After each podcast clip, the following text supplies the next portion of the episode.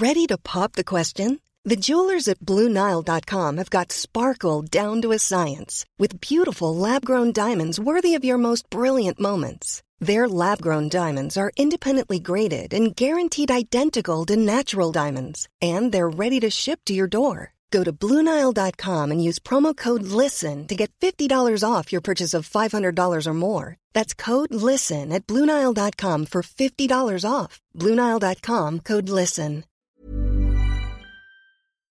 La belle histoire de France, bienvenue à tous. C'est l'histoire de France chapitre par chapitre avec Franck Ferrand-Marmenant. Aujourd'hui, chapitre 34, 1700.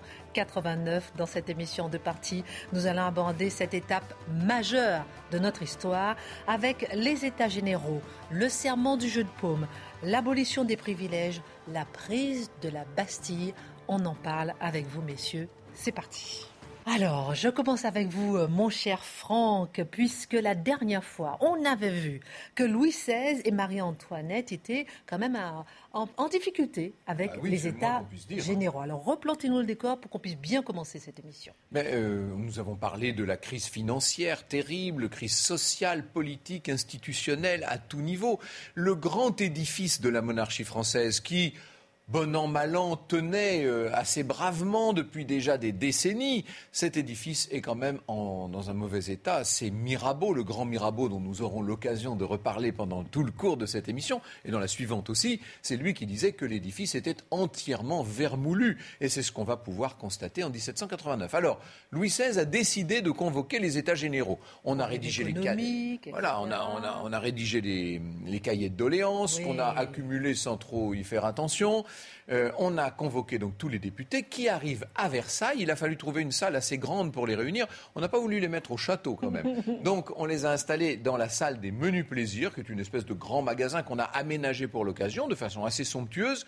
Manque de chance, cette salle euh, a une acoustique épouvantable et ça va jouer un rôle très important sur les débuts de la Révolution, ce petit problème technique. Nous qui faisons de la télévision sommes bien placés pour savoir à quel point le son est une chose essentielle. Ben là, le son n'était pas bon. On a envie de dire, si vous me passez cet anachronisme, il y a du Larsen à tous les niveaux. Et surtout, surtout, ces députés arrivent déjà montés les uns contre les autres. Vous savez qu'il y a autant de députés du tiers-État qu'il y a de députés de la noblesse et du clergé réunis déjà. Or, ceux-là ne peuvent pas se voir. Et lorsqu'un certain nombre de députés du tiers arrivent à Versailles, ils sont hués par euh, une autres. partie des autres. Voilà. Rappelons, rappelons que ceux du tiers sont issus du peuple, Oui, oui. c'est-à dire, enfin, Ils le peuple c'est la bourgeoisie, Oui, puisqu'il faut, il faut déjà avoir suffisamment de gains pour être élu. hein, sinon, vous ne pouvez pas. Mais ça, montre quand même qu'il y a une évolution. Et ces députés du tiers-État représentent euh, mathématiquement, ils le savent très bien, 96% de la population. Même si, évidemment, ils sont eux-mêmes issus des classes dirigeantes bourgeoises. hein. Bien sûr, il n'y a pas de députés qui viennent des petits milieux populaires, par définition. Donc, grand défilé des États généraux le 5 mai.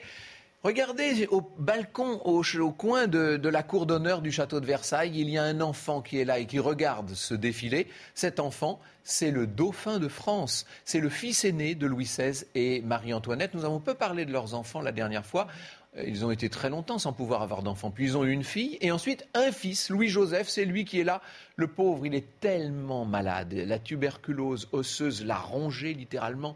Il est plus mort que vif, cet enfant. Mais il voulait assister à la fête quand même. Alors pendant que son père, sa mère, la famille royale assiste au milieu des députés aux grandes solennités du 5 mai, eh bien lui, il voit les choses d'un peu loin depuis le balcon. Et la vérité, c'est qu'il va aller de plus en plus mal. Il va tellement mal qu'on décide finalement de l'installer au château de Meudon pour qu'il soit un peu à l'écart de toute cette agitation des États généraux. Et ce qu'il faut vous dire, c'est que le roi et la reine, pendant qu'ils sont en train de mener des cérémonies, d'accueillir les députés, etc., ils n'ont pas du tout l'esprit à ce qui est en train de se passer. Ils ont l'esprit dans la chambre de leur fils qui finalement va mourir le 4 juin. Alors avant ça, le roi a inauguré les États généraux dans cette espèce de salle où on n'entend rien. Bon Cacophonique. cacophonique et il a fait un discours qui a duré 4 minutes. Vous imaginez les députés qui ont fait des jours et des jours de voyage, qui attendaient ça. On a rédigé des, des cahiers de doléances, les, les populations sont chauffées à blanc, tout le monde attend, attend, attend.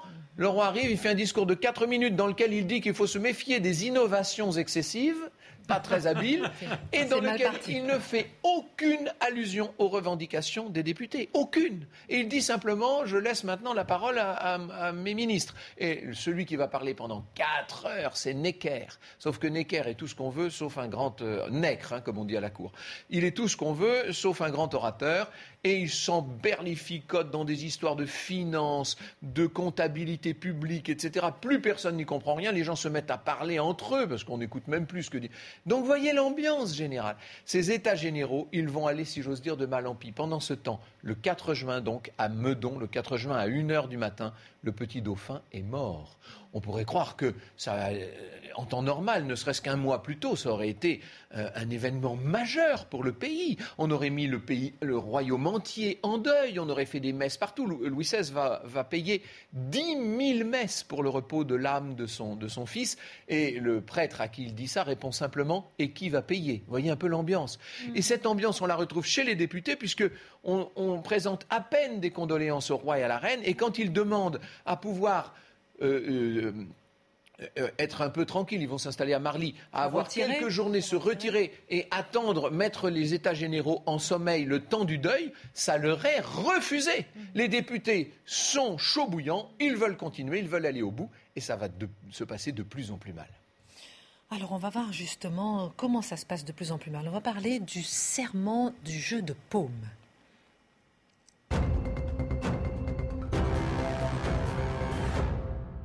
Alors, messieurs, c'est là qu'on va voir comment les députés du tiers-État vont s'attaquer aux députés du clergé, de la noblesse, et, un petit peu du clergé. Et là va s'engranger un bras de fer terrible. oui, oui, alors ce qui est extraordinaire, c'est qu'il n'y a plus le moindre respect pour le roi dans une première séance, selon la coutume, le roi entre, il est chapeauté avec les grandes plumes. Il est le seul à porter un chapeau, tout le monde est découvert, bien voilà, sûr. Voilà. Et euh, on attend après que le roi retire le dit chapeau. Pour s'asseoir. Pour s'asseoir. Et là, eh bien, on s'aperçoit que personne ne bouge, tant et si bien que Louis XVI comprend qu'il faut éviter l'incident, et pour le camoufler, eh bien, il se découvre comme si de rien n'était, et là, bah, en bas, les autres font mine de suivre la séance. Ça, c'est une première séance. Il y en a une deuxième, on n'a pas le temps de, tout raconter, mais à un moment donné, même chose, le roi, très, comme l'a signifié Franck, il n'est pas spécialement loquace, les interventions sont relativement courtes, et celui qui mène la séance, Dreux de Brézé, dit Bon, eh bien, messieurs. marquis de Dreux-Brézé. Voilà, la séance, le roi vient de vous dire qu'elle était levée, retirez-vous. Et c'est là que Bailly dit Mais pas question, nous sommes ici et nous ne partirons pas. Et vous avez Mirabeau qui se dresse, et c'est la fameuse phrase Nous sommes ici par la volonté du peuple et nous n'en sortirons que par la force des baïonnettes. Alors il va rapporter cela au roi, et le roi se renfrogne, il dit Comment ça? Ils veulent rester foutre Eh bien qu'ils restent mais fort. vraiment le choix. Il n'y a rien du tout. Et de tout cela, il va ressortir quoi? Eh bien que le roi ne va plus avoir que le droit de veto, c'est-à-dire qu'il n'a plus aucun pouvoir. Il peut simplement s'opposer à une mesure qui a été votée aucun pouvoir sur les États généraux. Attention, il a toujours tous les pouvoirs en France. voilà, voilà, voilà. alors, le jeu de paume. Pourquoi le jeu de paume Eh bien, parce que théoriquement, les réunions se suivent et devraient se dérouler au jeu de paume, euh, comment, au menu plaisir. Sauf que Marie-Antoinette dit mais c'est pas possible. La manière dont ils se conduisent, il faut boucler cette salle et on n'y entrera plus. Et là, il y a Guillotin. C'est-à-dire qu'il y a Marie-Antoinette, son beau-frère, le jeune comte d'Artois, qui est le plus jeune frère de Louis XVI, qui lui est très très, euh, on va dire on dirait aujourd'hui réac. En tout cas, il est pour une monarchie futur, pure et dure. Charles C'est le futur Charles X. Euh, donc, euh, il y a le petit clan Polignac. Il y a un certain nombre de personnes qui ont été outrées de l'attitude des députés au moment du deuil royal, justement, au moment de la mort du petit dauphin, et qui disent mais ces gens-là doivent être mis au pas. Et on se rend compte que ça va très vite, qu'une partie des députés du clergé, sous l'égide de l'abbé Sieyès, on va peut-être y venir, euh, des députés de la noblesse elle-même, des personnalités très importantes de la noblesse, comme le, comte de Noailles, comme le duc de la Rochefoucauld, vont quand même euh, euh, pactiser, si l'on peut dire, avec les députés du tiers. Ça fait peur à la Cour. Et pendant que la Cour est, en, repos, on va dire, c'est retiré à Marly, on décide, c'est une espèce de petit complot de famille comme ça, on décide qu'il faut montrer les dents, qu'il faut euh, adopter la, manière forte. Mais oui, mais sauf que Louis XVI en avait l'intuition de ça. Il n'a plus l'autorité. Et à chaque fois qu'il va donner des ordres, c'est pour constater qu'ils ne sont pas euh, obéis. Mais oui. Voilà, alors il y a l'impossibilité de se réunir dans cette salle. Il y a Guillotin qui sera célèbre pour être l'initiateur plus tard de la fameuse guillotine. Il dit mais faut aller au jeu de paume, la salle elle n'est pas très loin. Alors le jeu de paume c'est quoi? C'est pas une salle euh, comme on l'imagine, c'est un terrain, je dirais, de tennis. Bah voilà. Et on se retrouve à cet endroit et c'est là que les uns et les autres, dans un brouhaha invraisemblable, l'acoustique n'est pas meilleure au menu plaisir, ont fini par se décider à ne plus jamais se quitter, donc le fameux serment, tant que l'on n'aura pas écrit une constitution. On est là le 20 juin 1789. Ça, c'est une date d'une grande importance parce que euh, euh, déjà Sieyès avait préparé les choses. Dès le 10 juin, déjà, il, il, en appelait à une intervention. Il fallait que ces États généraux se constituent en quelque chose. Et bientôt, avec un certain nombre de députés qui sont passés du clergé aux tiers États, il va constituer ce qu'il appelle déjà une Assemblée nationale. Et le 20 juin, tous ces députés décident que désormais, ils ne sont plus seulement convoqués par le roi dans des États généraux dominés par la monarchie pour établir euh, un certain nombre de règles fiscales. Non, non, ils sont les représentants du peuple, ils sont une assemblée nationale, ils se disent représentants des communes, ça fait plus anglais, ça, hein, il ne faut pas oublier qu'il y a toujours ce modèle de la révolution anglaise, des deux révolutions anglaises dans l'esprit des députés de l'époque. On veut faire comme les Anglais, d'une certaine manière. On ne pense pas du tout à la République, hein, parce qu'on a l'impression, voilà. en tout cas, voilà, tout part de la base, tout part du peuple, la force du peuple. Ben, donc vous êtes en train de m'expliquer en fait que le roi a commis une erreur une grave erreur, celle de fermer la porte, effectivement, et de ne pas leur permettre aussi de se. Ça aussi. Euh, euh, euh Imaginons. Quadruplé, euh, je sais pas, que Louis XVI était rage, dans... la rage des députés. Oui, si Louis XVI avait été dans la pleine possession de ses moyens, si Louis XVI n'avait pas été dépassé par les événements, mhm. s'il avait compris la soif de réforme institutionnelle, alors quand on dit du peuple, encore une fois, de la haute bourgeoisie, hein, pour parler clairement, quand on dit le peuple, c'est pas le petit peuple qui se moque de tout ça comme de sa première chemise, qui ne sait même pas que les États généraux sont réunis pour une oh, Il gronde pour la farine, c'est-à-dire que le peuple est en, est en, Là, on a l'impression de suivre un mouvement qui aurait été un, événement en tant que tel. Je dirais que c'est une petite convulsion de palais. En revanche, dans les rues, on est là, on se dit, il y a d'abord des troupes qui se déploient, sont des Allemands, sont des Suisses, et l'Autrichienne est en, en train de, faire en sorte que demain, le peuple soit maté. Marc a tout à fait ça, c'est très important, il a tout à fait raison c'est l'extension de la zone de révolte, si je puis dire. Au départ, il s'agit simplement de quelques centaines de députés qui sont donc euh, de milieux, ils sont presque tous avocats d'ailleurs, si vous regardez, bon, pas tous, mais enfin une, grande partie d'entre eux, euh, ce sont des, gens de la bonne société qui se disent qu'il faut réformer la monarchie, qu'il faut donner plus de pouvoir euh, au peuple, c'est-à-dire en fait à la bourgeoisie, etc. Mais petit à petit, il y a beaucoup d'incertitudes, il y a beaucoup d'inquiétudes. L'inquiétude de la haute noblesse de cour qui va aboutir à faire convoquer un certain nombre de régiments étrangers qu'on va rapprocher de la capitale, va permettre le développement de beaucoup de rumeurs dans la population. Et puis, on est à l'époque de ce qu'on appelle la soudure. La soudure, c'est le passage des réserves de grains d'une année à celle de l'autre. Or, il se trouve qu'on a eu deux mauvaises années, 87-88, le temps a été horrible, crise frumentaire, c'est-à-dire il y a plus de, blé dans les greniers et les grands propriétaires font ce qu'on appelle de la spéculation, c'est-à-dire qu'ils font monter le prix du grain, le prix de la farine. Tout ça fait que le pain va augmenter ça fait peur. Et puis il y a beaucoup de chômeurs du coup, puisque on, voit bien que les choses vont moins bien. Donc il y a beaucoup de gens qui, n'ont pas de travail à ce moment-là, qui vont pour certains se transformer en maraudeurs. C'est la peur du brigand.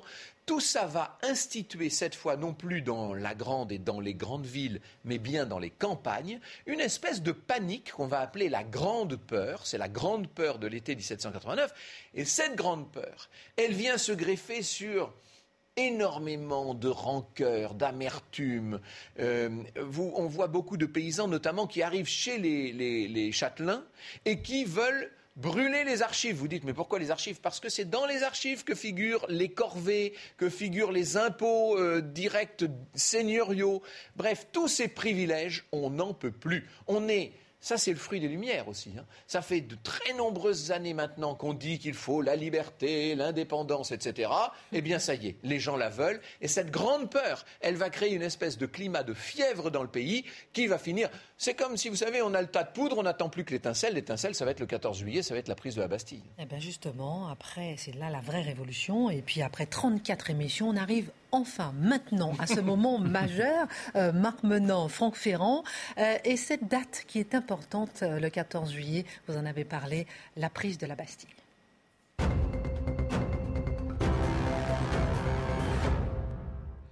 La Révolution, la prise de la Bastille, Marc Menant. Allez, on prend 48 heures avant, le 12 juillet, le roi commet l'erreur, Necker c'est pas un grand orateur, mais il n'en reste pas moins qu'il est extrêmement populaire. C'est un, mécène. Et hop, on lui retire son place, sa place de ministre des Finances. Le Palais Royal, le Palais Royal, là on n'est plus à Versailles, c'est le lieu où vivait, souvenez-vous, le régent. Aujourd'hui, la comédie française. Et, à l'époque, c'est son petit-fils, le duc d'Orléans. Voilà. Donc, et en ce lieu, dans les jardins, tous les agitateurs, mais les agitateurs, je dirais les intellectuels. il y en a un qui se dresse sur une table, c'est un bègue avocat, Camille Desmoulins. Il dit aux armes, mes frères, aux armes. C'est à Saint-Barthélemy du peuple qu'on est en train de dresser. Il vous faut vous battre. Il vous faut vous convoquer pour la liberté. Les armes, les armes. Mais où trouver des armes? Et là, quelques agités disent, mais c'est à la aux invalides. Et le 13, on se précipite aux invalides. Le gouverneur, quand il voit cette foule qui rugit, hop, il ouvre les portes et il dit servez-vous. Et on s'en va avec des fusils. Mais malheureusement, il n'y a pas assez de poudre. Et là, euh, un autre. le gouverneur des invalides se disait comme de toute façon ils n'ont pas de munitions, on peut toujours leur donner les armes. Alors, où la poudre? Eh bien, il y en a un qui dit, mais c'est à la Bastille qu'il faut aller chercher la poudre. Et hop, cette marée humaine s'engouffre dans ce qui est la rue de Rivoli aujourd'hui. On remonte jusqu'à la Bastille. Et à la Bastille, on s'attend à rien. Il y a un vieux monsieur qui règne en, ce lieu. C'est le, marquis de, de, Il est là depuis 13 ans. Sa position est plutôt tranquille, il faut acheter la place, mais bon, il règne sur 82 estropiés, c'est-à-dire des vieux soldats qui ont souffert durant les guerres et qui ont été recasés là. Il a 32 Suisses en supplément. Pour faire quoi? Ben, Surveiller pour que personne vienne prendre la poudre, justement. Et puis également, vous avez sept prisonniers. Il y a quatre faussaires, il y a deux fous, et il y a un personnage que nous connaissons tous encore de nos jours, le fameux marquis. Quoi, le marquis? Bah oui, le marquis de Sade. Ça fait des mois qu'il est là, en ce lieu, à rédiger ces feuilles obscènes, obscènes qui nous obsèdent encore. Alors donc, il entend cette foule qui grossit, qui grossit, et il fait fermer la forteresse on envoie une délégation de représentants. Cette Bastille, c'est la prison d'État. Voilà. C'est là qu'on envoie les prisonniers que le roi a fait arrêter arbitrairement sur lettre de cachet. Donc euh, c'est une des prisons d'État, mais c'est la plus spectaculaire, c'est celle qu'on connaît le mieux dans l'imaginaire. Donc c'est un symbole quand même. Ce hein. sont pas des conditions. C'est là où il y a la poudre, mais c'est aussi un symbole très fort. Ben oui, oui, mais, attention, hein, quand vous êtes à la Bastille, là, on a des renégats, mais en général, sont des gens qui sont des notables. Par conséquent, vous avez des cellules extrêmement confortables, vous êtes enfermé avec votre domestique, vous pouvez même de temps en temps être invité par Delaunay euh, lui-même à, souper. Donc, vous voyez, c'est acceptable. Bon, certes, vous êtes emmuré, mais bon, c'est pas la cellule où on est agglutiné. Voilà. Et alors. Que se passe-t-il? Eh bien, on envoie une délégation pour expliquer la situation et on espère bien qu'il va se comporter comme celui des invalides. Ouvrir les portes et on se sert et, on repart. Mais là, Delaunay, il dit Ah non, il faut en parler. Et on attend dehors cette foule qui s'agglutine, qui s'agglutine, qui s'agglutine. Il y a des agités qui sont vociférants. C'est pas possible. Arrive l'heure du repas, mais ils sont en train de les faire prisonniers, nos représentants du peuple. Il faut y aller. Là, quelques énergumènes prennent des haches et hop, on fait tomber le pont-levis et on s'engouffre dans la première cour. Paf Forcément, les Suisses qui sont chargés de la sécurité eh bien, tire, il y a quelques blessés, et là, ça hurle, ça hurle, ça hurle, on tape contre les remparts, on veut à tout prix pénétrer et qu'on libère les représentants du peuple. Et Delaunay, qui tarde, qui tarde, il finit par accepter l'idée de se rendre, il remplit un petit billet, le fait passer par une fente, et on apprend au peuple que si il jure que les occupants de la forteresse auront la vie sauve, dont le gouverneur, eh bien celui-ci se rend il agite un petit mouchoir blanc, on ouvre les portes, on s'empare de lui. Quelques Suisses sont trucidés, quelques pauvres infirmes soldats également terminent là malheureusement dans une mare de sang, et on s'en va, on s'en va, on s'en va vers l'hôtel de ville où siègent les représentants du peuple. Il y a un Desnos, c'est un pauvre garçon, Desnos. Desnos, il est à moitié boucher, charcutier, mais actuellement, il n'a pas d'emploi. Il est proche de Delaunay. À un moment donné, il lui donne un coup de pied, tout du moins, on a l'impression que c'est comme ça que ça se passe. Mais comment ça, c'est Delaunay qui cherche à fuir? Haro, Haro, on lui saute dessus, on le transperce des coups de poignard, lui, lui, lui transperce le corps, et hop on lui coupe la tête, la tête que l'on brandit, que l'on plante sur une pique, et on hurle et on hurle. Et sur le passage, on rencontre le prévôt des marchands, Fessel. Eh bien, Fessel, le même sort lui est réservé. Et voilà comment la prise de la, de la Bastille, de la Bastille devient un, un fleuve de sang. Que se passe-t-il à Versailles pendant ce temps-là? Eh bien, le roi était à la chasse. Mauvaise journée, très mauvaise journée. Il écrit rien, ce qui signifie qu'il n'y a pas eu le moindre gibier de tirer. Il s'endort et en pleine nuit. Il n'y avait pas les SMS à l'époque. Ah ben non. Et en pleine nuit, donc il est là, un peu contrarié par cette mauvaise journée. Il y a Monsieur de la Rochefoucauld, qui est son homme, je dirais. Le premier gentilhomme de la Chambre. Voilà qui le secoue et qui lui dit Sire, pardon, pardon, pardon, mais la Bastille vient d'être prise. Alors lui, il est dans la ouate, il sait plutôt La Bastille, la Bastille. Oui, sire, la Bastille Il y a même eu le gouverneur qui a été tué et le prévôt des marchands. Mais, mais alors, c'est une révolte. Ah non, sire, c'est une révolution. Et le lendemain, la situation n'est pas encore perdue. Il se rend à l'hôtel de ville. Et Louis XVI. Louis XVI. Louis XVI il a nommé Lafayette, le héros des deux mondes, Lafayette, qui est commandant général des troupes maintenant. De la garde nationale, c'est-à-dire des, milices bourgeoises parisiennes, en fait. Hein. Et Lafayette a uni, dans une cocarde qu'il improvise, il a uni les couleurs de Paris, le rouge et le bleu. Il a mis, en plus, le blanc qui est la, couleur du royaume avec euh, la fleur de lys. Il, offre cette cocarde au roi Louis XVI qui accepte de la prendre. Vous voyez, on a l'impression que tout pourrait encore tourner, je dirais, à une sorte de pacification.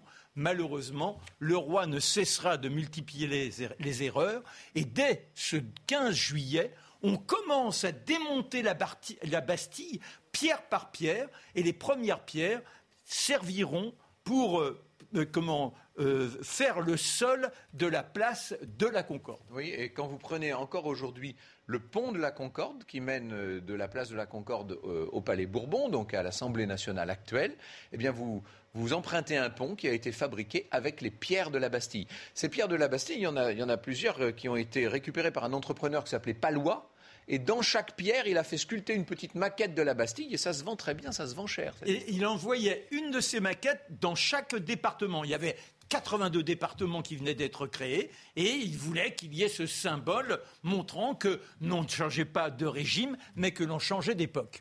En tout cas, formidable récit sur la prise de la Bastille. Voilà pour la première partie. On veut comprendre maintenant l'abolition des privilèges. On va parler euh, de la monarchie constitutionnelle. Vers quoi on va, effectivement? Et puis, je poserai la question, messieurs, des protagonistes, justement, dans cette révolution de 1789. Qui sont-ils? On a évoqué quelques noms. On en saura plus tout de suite. On marque une petite pause. Retour sur le plateau de la belle histoire de France, chapitre 1789. On a vu l'évolution euh, des États généraux jusqu'à la prise de la Bastille avec Franck Ferrand, Marc Menant. Dans cette deuxième partie, on verra l'abolition des privilèges, on verra euh, vers la monarchie constitutionnelle. On parlera des journées d'octobre, euh, tout cela dans un instant. Juste avant, messieurs, une question à vous poser pour cette révolution, pour 1789. Maintenant, qui sont les protagonistes réellement? On a presque envie de dire, il y a le, grand protagoniste qui est le tiers-État. Qu'est-ce que le tiers-État? Rien qu'aspire-t-il à devenir? Demandait CIS. Tout. Eh bien, euh, on peut dire que CIS est l'un des grands eh hommes eh de ce début de révolution. C'est un député du clergé qui va passer au tiers-État. Ce passage-là est absolument essentiel. Vous savez, il y a une chose qui avait beaucoup énervé les, députés, c'était la question de ce qu'on appelait la vérification des mandats. On ne va peut-être pas entrer dans tous les détails, mais c'est-à-dire qu'on demandait à chaque député, euh, on, voulait, on, vérifiait les mandats, la, mandature de chaque député. Ce qui a été vécu comme une sorte d'humiliation pour le tiers-État qui ne voulait pas être traité différemment de la noblesse et du clergé. Et déjà, dans cette espèce de rogue des députés, des députés du tiers, on peut lire l'aspiration à quelque chose d'autre. Alors les grands noms, bah, c'est l'abbé Sieyès, entre autres, hein, on pourrait en citer un certain nombre. C'est Mirabeau, Monsieur de Ricti de Mirabeau dont on parlait. Alors on, va baron de son état. Voilà, baron, le baron de Mirabeau. On va avoir l'occasion d'en parler davantage lors de la prochaine émission, puisqu'il sera vraiment lui le personnage principal de la question de la monarchie constitutionnelle. Hein. il, y a deux, il y a deux anonymes, pardon Christine, je vous ah, piétine. Non, non, non, pas de souci. je vous en prie, c'est la révolution. Pagaille même sur le plateau. Vous savez qu'il y a de la graine de révolutionnaire chez cet homme. Oui, oui, oui. Il y, a, deux personnages, on les a jamais cités. pardon, mais depuis le siècle des Lumières, on l'a perdu. C'est Danton et Robespierre. ils sont là. Bien sûr. Ils sont là. Mais, pour le moment, eh bien, euh, ils sont plutôt, je dirais, des passagers. C'est intéressant parce qu'on a parlé du, de jeu de paume, mais il y a quand même sur le tableau des jeux de paume qui est du, de, de, la de David, oui, bien sûr. Voilà, de David, il y a quand même Robespierre. Et oui, bien sûr, bien sûr. Allez, je ferme la petite parenthèse. Donc, on a parlé... d'Arras. Exactement. On a parlé donc des protagonistes, tout ça c'est passionnant. Maintenant, on va parler euh, de l'abolition de, des privilèges.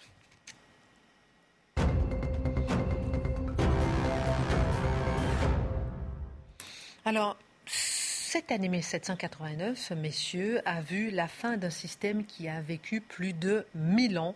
Et ça devait être quand même une fièvre incroyable en fait, à l'Assemblée nationale. Il faut bien comprendre que tout ça se passe surtout pendant l'été. Les choses commencent à dégénérer, ça dépend de quel point de vue, dégénérer du point de vue du roi, à se constituer du point de vue de la nation le 20 juin, le 20 juin, et donc la veille même de l'été, quand, l'été arrive, et pendant tout cet été, jusqu'à la fin du mois de septembre, pendant tout l'été, ça va être une espèce de fièvre. Et c'est une belle fièvre d'une certaine manière.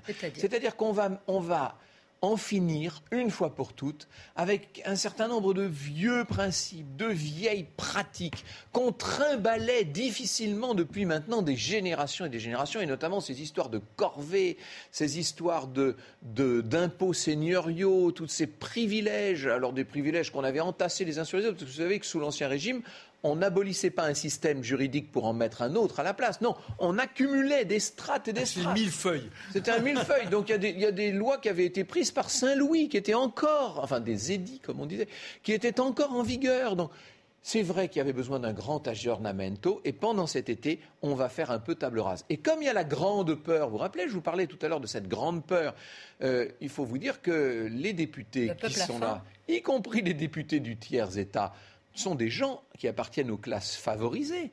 Ils n'ont pas envie de se faire égorger au coin de la rue. Or, ils voient le peuple qu'on contient de moins en moins. Et pour calmer ce peuple, on va décider de lui donner ce qu'il attend, c'est-à-dire la fin de ses fameux privilèges. C'est le duc d'Aiguillon qui, à un moment donné, très haut personnage, voilà, très haut personnage, et qui dit mais là, il faut céder. Si on ne concède rien, c'est véritablement, on a vu ce qui s'est passé le 14 juillet, mais ce sont des prémices on pourrait véritablement se retrouver, puisque Camille Desmoulins avait cité la Saint-Barthélemy du peuple, eh bien oui, là, ça, serait l'hémorragie. Donc, concédons, concédons, concédons. Et c'est ainsi que dans cette grande séance du 4 juillet, du 4 août. C'est la, nuit, la nuit du 4 août. Hein. Alors cette nuit du 4 août, ça va être la nuit la plus longue de, cette jeune Assemblée nationale hein, qui, mhm. qui, va, qui va se devenir Assemblée, constituante. Eh bien, pendant euh, cette nuit du 4 août, on abolit les privilèges. Alors vous allez me dire, est-ce que ça a un effet concret, efficace? Oui, quand même. Je vous donne un exemple, mais on pourrait en citer alors là de très nombreux.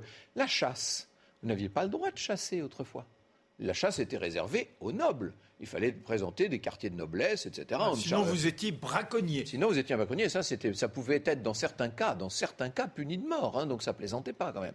Eh bien là, d'un seul coup, on dit qu'il n'y a qu'une nature de citoyen et que tout le monde a le droit d'aller à la chasse. Vous imaginez Voilà, c'est ça en quelque sorte l'abolition des privilèges. C'est le fait qu'on considère qu'il y a maintenant des citoyens dans ce royaume. Vous voyez qu'on est en train de s'acheminer vers une monarchie constitutionnelle et même quasiment presque déjà vers les amorces d'une république. On forge, on forge le mot égalité. Vous voyez, on ne parle pas encore de liberté, on ne parle pas encore de fraternité, mais le mot égalité est en train de poindre. Très intéressant tout ça. Et en revanche, on est aussi en train de voir l'émergence de cette déclaration des droits de l'homme. Oui, alors bien sûr, ça va tout à fait dans la même lignée. Et j'ai envie de dire, ça, c'est ce qu'il y a de beau. C'est la belle révolution. Vous savez, euh, c'est Clémenceau qui, plus tard, à la fin du 19e siècle, dira il faut tout prendre ou tout rejeter de la révolution. La révolution, c'est un bloc, disait-il. Mais il y a des gens dans mon genre qui considèrent que M. Clémenceau, bien sûr, a tort, et que la révolution, non seulement n'est pas un bloc, mais qu'il y a une belle révolution et une qui est nettement moins belle. On y viendra dans les, dans les émissions là, Ce côté intellectuel, c'est extraordinaire parce que c'est le fruit. ah pardon, c'est le fruit, c'est le fruit des Lumières. On va consigner ça et celui qui le fait, c'est encore un, un évêque, c'est Champion de Cyrès. Mmh. Et c'est lui qui va rédiger cette déclaration mmh. des droits de l'homme en 24 points, si ma mémoire est bonne. Ils sont d'une d'une pureté, d'une beauté. Alors, tout ça s'inspire quand même beaucoup d'une certaine déclaration américaine, quand même. Il hein, ne faut pas l'oublier. On s'inspire beaucoup dans les rangs de tous ces députés. On s'inspire beaucoup à, cette époque de trois grandes influences. L'influence anglaise, bien sûr, hein, puisque John Locke. Fois, euh, Locke et compagnie une influence américaine essentielle et puis une troisième influence très importante qui est l'influence des loges maçonniques qui à l'époque sont très répandues, qui ont depuis longtemps développé une idée de fraternité, d'égalité, de dignité humaine et ça va littéralement euh, donner naissance, ça va fleurir dans la célèbre Déclaration des droits de l'homme sur laquelle nous vivons encore aujourd'hui, ne serait-ce que parce qu'elle a été rendue universelle, à l'issue de de la Seconde Guerre mondiale, vous savez. Alors maintenant, messieurs, on va parler des journées d'octobre, 5 et 6 octobre, et on va voir pourquoi.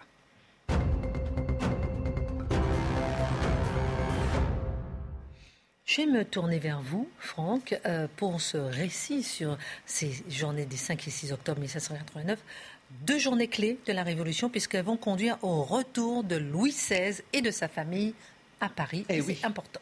Euh, il faut vous dire qu'à Versailles, euh, on n'a pas tellement conscience de la gravité des choses pour la famille royale et pour les courtisans qui sont restés. Je dis ceux qui sont restés parce qu'il y en a beaucoup qui sont déjà partis là maintenant. Dès le 15 juillet, le comte d'Artois dont je vous parlais, celui qui beaucoup plus tard deviendra le roi Charles X, le comte d'Artois et sa petite famille sont partis le 15 juillet. Euh, la grande amie de, Marie-Antoinette, la, duchesse de Polignac, elle est partie. il y en a beaucoup qui sont partis. Bon. Il y a ceux qui se rallient, comme le duc d'Orléans, justement. Alors voilà, le duc d'Orléans qui joue un rôle très trouble et qui va jouer un rôle important dans ces journées d'octobre, puisque certains historiens alors là, je ne vais sûrement pas entrer dans ce débat, nous disent qu'il serait celui qui a payé les émeutiers parisiens pour euh, venir chercher le roi et la reine et les ramener à Paris. Bon, ça, c'est difficile à, prouver, en tout cas. Ce qui est sûr, c'est qu'à Versailles, autour du roi, on est encore dans le deuil du petit prince qui vient de mourir, du petit dauphin. On est encore dans les douceurs de l'été, parce qu'on fait quand même des belles soirées. Vous voyez, les députés sont là aux portes, mais on continue à mener une vie euh, versaillaise, si vous voulez.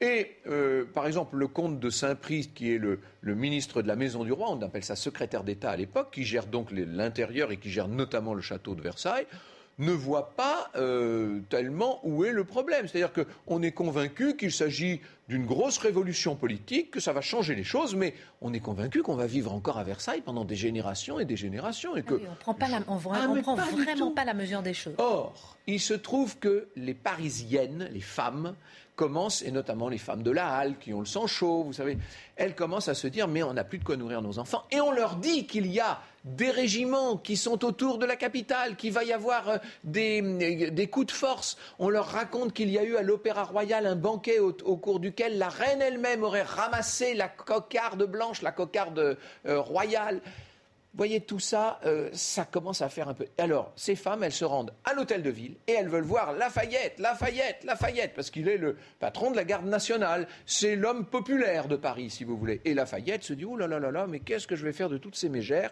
Et il leur dit, vous voulez du pain, vous avez raison, bravo, vive Lafayette.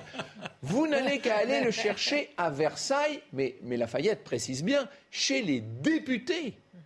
Et au départ, c'est ces 7000 personnes qui se mettent en route en passant par euh, par euh, la barrière de Passy, par le pont de Sèvres. Sous la par, pluie en plus. alors il ne pleut pas encore, mais bientôt, il fait en tout cas très orageux pour le moment. Toutes ces 7000 personnes, dans un premier temps, elles vont voir les députés pour réclamer du pain. C'est ça la vérité. Et quand ils arrivent effectivement dans la ville de Versailles, alors il a fallu trois heures de bonne marche quand même, hein, c'est pas juste à côté Versailles. Quand ils arrivent à Versailles, il est 14 heures, hein, il est 2 heures de relevé comme on disait à l'époque, et là il se met à pleuvoir. À pleuvoir assez dru quand même. Où est la famille royale? Euh, La reine est à Trianon, le roi est à la chasse du côté de Meudon, on n'arrive pas à le trouver. Donc on va encore, on va chercher à faire rire Marc, mais c'est vrai que lui il est toujours à la chasse quand même. Que voulez-vous qu'il fasse? Vous connaissez le proverbe, hein, qui, va à, la, chasse. Ah, et donc Marie-Antoinette, on prévient la reine puisque le roi n'est pas là, et la reine euh, qui a la tête sur les épaules, si j'ose dire, Marie-Antoinette, elle va immédiatement donner des ordres. On ferme les grilles du château et on fait déployer des gardes, mais en grande quantité. On, va installer 400 gardes françaises à cheval devant les grilles du château. Bon, quand même, histoire de se protéger quand même. Et pendant ce temps-là, eh bien, les émeutiers, émeutières, alors il y a beaucoup d'hommes en fait, mais il y en a beaucoup qui se sont déguisés en femmes en se disant comme ça, la police n'osera pas nous, tirer dessus. Euh, ils sont entrés à l'Assemblée nationale et c'est le président Mounier qui est au perchoir ce jour-là, qui est complètement dépassé par les événements. Et comme il devait envoyer à Versailles, enfin à Versailles, au château, très loin de là, au bout de l'avenue de Paris, comme il devait envoyer une délégation pour faire signer au roi la déclaration des droits de l'homme et du citoyen que Louis XVI refusait de signer, eh bien, il se dit on va ajouter quelques femmes choisies comme Et voilà comment le roi va recevoir dans son beau salon, dans son beau cabinet tout doré de Versailles, va recevoir quatre malheureuses femmes qui arrivent de Paris, euh, dont une qui s'appelle Louison Chabry, dont on a retenu le nom parce qu'elle s'est évanouie au moment de faire sa révérence devant le roi, tellement elle était émue, la pauvre petite, vous mmh, imaginez. Et le roi est très gentil avec ses femmes, on leur donne des, petites, euh, des petits cadeaux, tout ça, on les paye de bonnes paroles, on leur dit qu'il n'y a pas de problème, qu'il y aura du pain toujours pour tout le monde et elle, manque d'être lynchée en redescendant dans la cour. Au point qu'il faut les... trahison, donc il faut les renvoyer à Paris en, carrosse avec celui qui avait mené l'émeute qui s'appelle Maillard, qui était un jeune huissier phthisique, une espèce de personnage pas très recommandable, qu'on avait déjà vu taper sur les portes de la Bastille le 14 juillet. C'était déjà lui qui était là. Le même, d'accord. Tout le monde s'en va. Et puis, les choses ont l'air de rentrer. Alors, il pleut, il pleut, il pleut. Il y a beaucoup de femmes quand même qui restent à Versailles sous la pluie, qui essaient de fraterniser avec les gardes. Il y a eu des, échanges de tirs. Vous voyez, c'est très tendu quand même. Mais on se dit, aux alentours de 18-19 heures, on se dit que les choses vont rentrer dans l'ordre. Et voilà qu'une nouvelle arrive. Monsieur de Lafayette est en route. Comment ça? Le roi n'en croit même pas ses oreilles? Oui, Lafayette, le patron de la garde nationale, parisienne avec 15 à 20 000 hommes est en train de marcher sur Versailles. Mais ça, ça ressemble à un coup d'État. On se dit, ça y est, il vient instaurer la République. Là, on a très peur cette fois. Et Lafayette va avoir l'intelligence de se présenter seul, avec juste deux, gardes du corps, à la, grille royale. On l'amène chez, Louis XVI et il vient simplement, dit-il, présenter au roi ses devoirs et lui dire qu'il est là pour le protéger. C'est quand même un peu énorme ce qu'il a fait. On se demande ce que vient faire Lafayette. Mais je vous ai dit l'autre jour que cet homme-là veut toujours être partout où ça se passe. Bon, c'est comme ça. Il, est porté par sa popularité, cet enthousiasme qui l'échauffe dès lors que la foule est hurlante et crie du et finalement, il va aller se, il va aller se coucher, Lafayette, ça ne s'invente pas. Alors, il, il, le fait quand même remplacer partout les gardes françaises et les gardes suisses, qui sont les gardes attitrés de la, de la monarchie française. Il les fait remplacer par des gardes nationaux à lui. Pas formidable ça. Et c'est d'autant moins formidable que ces gens-là ne connaissent pas les usages de Versailles. Et euh, ils, ne savent pas exactement comment protéger le château. On a fait rentrer tous les gardes que Marie-Antoinette avait fait disposer autour du château. On les a fait rentrer dans, les, dans, dans leurs casernes pour ne pas effrayer la population. On a rappelé les gardes françaises pour les installer à l'intérieur du domaine de Versailles pour ne pas montrer trop les dents, si vous voulez, le roi a refusé de partir pour Rambouillet comme le lui proposait le marquis de Saint-Priest. Et finalement, c'est Necker qui va le convaincre de rester à Paris. Grave erreur de Necker, sans doute. Si le roi était parti à Rambouillet, les choses auraient été plus simples. Toujours est-il que, en pleine nuit, à 6 heures du matin, les gardiens habituels du château de Versailles, comme tous les matins, ouvrent grand les portes alors qu'il y a des milliers de femmes qui sont encore là, qui ont passé la nuit. Euh, certaines sont allées sous la halle, d'autres sont allées dans les, églises de Versailles pour essayer de dormir comme elles pouvaient, mais elles sont là déjà à réclamer du pain dès ce matin. Et quand je dis des femmes, il y a maintenant de plus en plus d'hommes. Il y a des milliers d'hommes dont beaucoup sont armés. Et voilà qu'on va les faire entrer dans, dans le château de Versailles lui-même. Et c'est là peut-être, c'est une une théorie, une hypothèse que on dit que le duc d'Orléans leur aurait montré le chemin personnellement, qu'il aurait été là caché sous une cape et qu'il leur aurait, dit par où il fallait passer. Je ne sais pas si on peut tenir, prendre ça au sérieux. Toujours est-il que cette fois, ça y est, la foule s'engouffre dans le château. On casse les portes, on entre. On entre d'abord par l'escalier de la reine, ce qu'on appelle le grand degré de marbre. Et ça y est, vous avez cette foule hurlante avec euh, des pics, avec des fusils qui rentrent dans le château. La reine est réveillée en, sursaut. Il est 6h20 du matin, mais que se passe-t-il devant elle à sa, femme de chambre? Mais madame, dit-elle, madame, c'est l'émeute. Marie-Antoinette, vite, se réfugie, elle s'en va chez son mari, chez le roi, de l'autre côté de la cour de marbre. Pendant ce temps-là, Louis XVI, voyant ce qui se passe, lui, prend un passage dérobé pour aller chez sa femme. Et quand il arrive, non seulement il n'y a plus la reine, mais il voit qu'on est en train d'enfoncer les portes. On a déjà décapité plusieurs gardes françaises. Ça commence à aller vraiment très mal à ce moment-là. Le roi se réfugie dans son cabinet, les ministres. Alors, il va falloir deux heures pour que Lafayette débarque. On se demande ce qu'il faisait. Alors, on va l'appeler à partir de là le général Morphée, parce qu'il dormait, n'est-ce pas? Et quand Lafayette arrive, avec sa garde nationale, il redébarrasse le château, il fait redescendre tout le monde dans la cour, sauf que les gens veulent voir le roi, le roi, la reine, la reine. Il va falloir que Marie-Antoinette se présente, elle arrive avec ses enfants sur le balcon de la cour de marbre. Non, non, la reine toute seule, dit-on. Et il y a plusieurs hommes qui la, qui la tiennent comme ça en joue. Et Marie-Antoinette va se présenter. Euh, ça commence à aller tellement mal mm. que la foule se met à crier à Paris, à Paris, à Paris. Et c'est une clameur qui monte dans ce château de Versailles. Et là, Louis XVI prend conseil, il ne sait plus à quel sens se vouer. On lui dit, Sire, il faut partir à Paris. Alors on va faire venir les grosses berlines de la cour, vous savez, ces énormes carrosses avec tous ces chevaux empanachés magnifiques. On les installe au bas du degré où Louis XV euh, avait d'ailleurs été touché par euh, le canif de Damien quelques décennies plus tôt. Et voilà que la famille monte en carrosse et on est parti pour Paris. Jamais Louis XVI ne reverra son château de Versailles. C'en est fini de cent années de monarchie à Versailles. Le roi est sur la route de Paris. On se moque de lui. On crie, on chante autour. On dit qu'on ramène à Paris le boulanger, la boulangère et le petit mitron, c'est-à-dire le roi, la reine et le dauphin. Et en passant devant la belle propriété de Montreuil, le roi qui est avec sa petite sœur, sa petite sœur, Madame Élisabeth, dont nous n'avons pas eu l'occasion de parler, mais qui est une femme merveilleuse. Et cette dame fait un petit signe comme ça. Et le roi lui dit Ah, ma sœur, vous saluez Montreuil Non, non, sire, dit Madame Élisabeth, je lui dis adieu. Et voilà comment euh, le roi quitte euh, le château de Versailles. Moment très très très émouvant. On a toute la prochaine émission pour en parler, mais j'aimerais quand même. Euh, ah bon? Vous êtes ah sûr? bah, bah, Ça va aller un peu plus mal dans l'avenir. je suis un peu étonné. Je voulais mettre un peu d'émotion dans l'émission. non, c'est pas. Même moi, je suis très très très touchée de la façon dont vous avez effectivement raconté. non, mais ce départ, ce départ du château. Une petite minute juste pour vous demander, messieurs, est-ce que la révolution a pu s'arrêter là, Marc Menon? On pourrait peut-être se dire qu'elle n'aurait jamais dû aller là jusqu'à ce niveau, si le roi avait été à l'écoute, s'il n'avait pas été aiguillonné, je crois, par Marie-Antoinette, euh, bah, il y a, l'entourage aussi. Oh, mais, pas que Marie mais alors s'il avait été carrément beaucoup plus ferme. Voilà. Le problème, c'est qu'il a toujours été entre deux, en fait, c'est ça. C'est difficile de revoir tout ça avec le recul. Non, mais bien sûr, non, mais c'est pour répondre.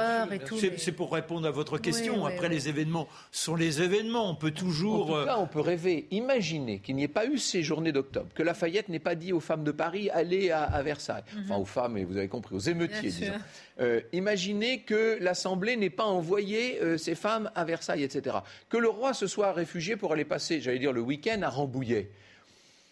Il est très probable que les choses auraient pu il aurait fallu admettre une certaine constitution, puisqu'il y avait une assemblée constituante. Il aurait fallu admettre la fin des privilèges, etc. On aurait pu avoir une monarchie rénovée, restaurée, réformée, plus efficace, plus ouverte. Il, n'avait pas cette mentalité, sinon il l'aurait fait avant. Donc je crois que malheureusement, voilà. Oh là là, j'ai beaucoup de questions à vous poser. La semaine prochaine, on verra la fin de la monarchie, mais pour terminer cette émission, messieurs, on va faire peut-être un petit point, une petite révision. Ah.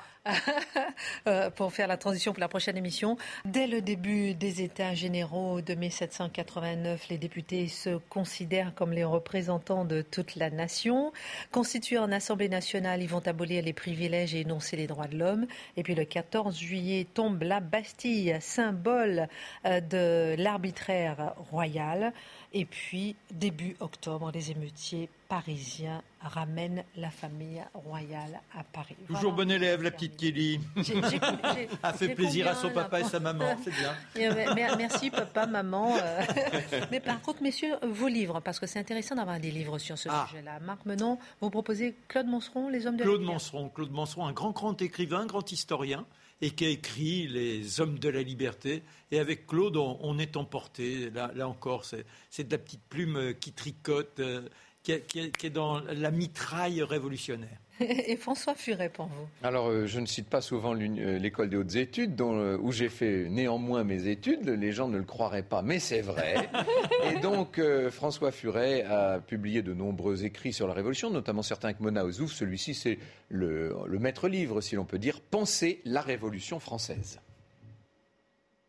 Ça serait possible d'avoir une révolution française maintenant, aujourd'hui, en 2021 ben, Je crois qu'on est en train de vivre en ce moment une révolution qui n'est plus tout à fait une révolution française, qui est une révolution euh, beaucoup plus importante à l'échelle de l'Occident tout entier. Nous sommes en plein dedans, mais nous ne nous en rendons pas compte. On l'écrira plus tard peut-être. fin de cette émission. À la semaine prochaine, la fin de la monarchie. Merci à tous.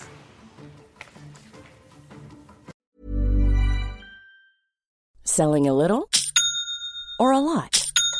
Shopify helps you do your thing however you cha-ching. Shopify is the global commerce platform that helps you sell at every stage of your business. From the launch your online shop stage to the first real life store stage, all the way to the did we just hit a million orders stage. Shopify is there to help you grow. Shopify helps you turn browsers into buyers with the internet's best converting checkout. 36% better on average compared to other leading commerce platforms because businesses that grow grow with Shopify. Get a $1 per month trial period at shopify.com/work. shopify.com/work.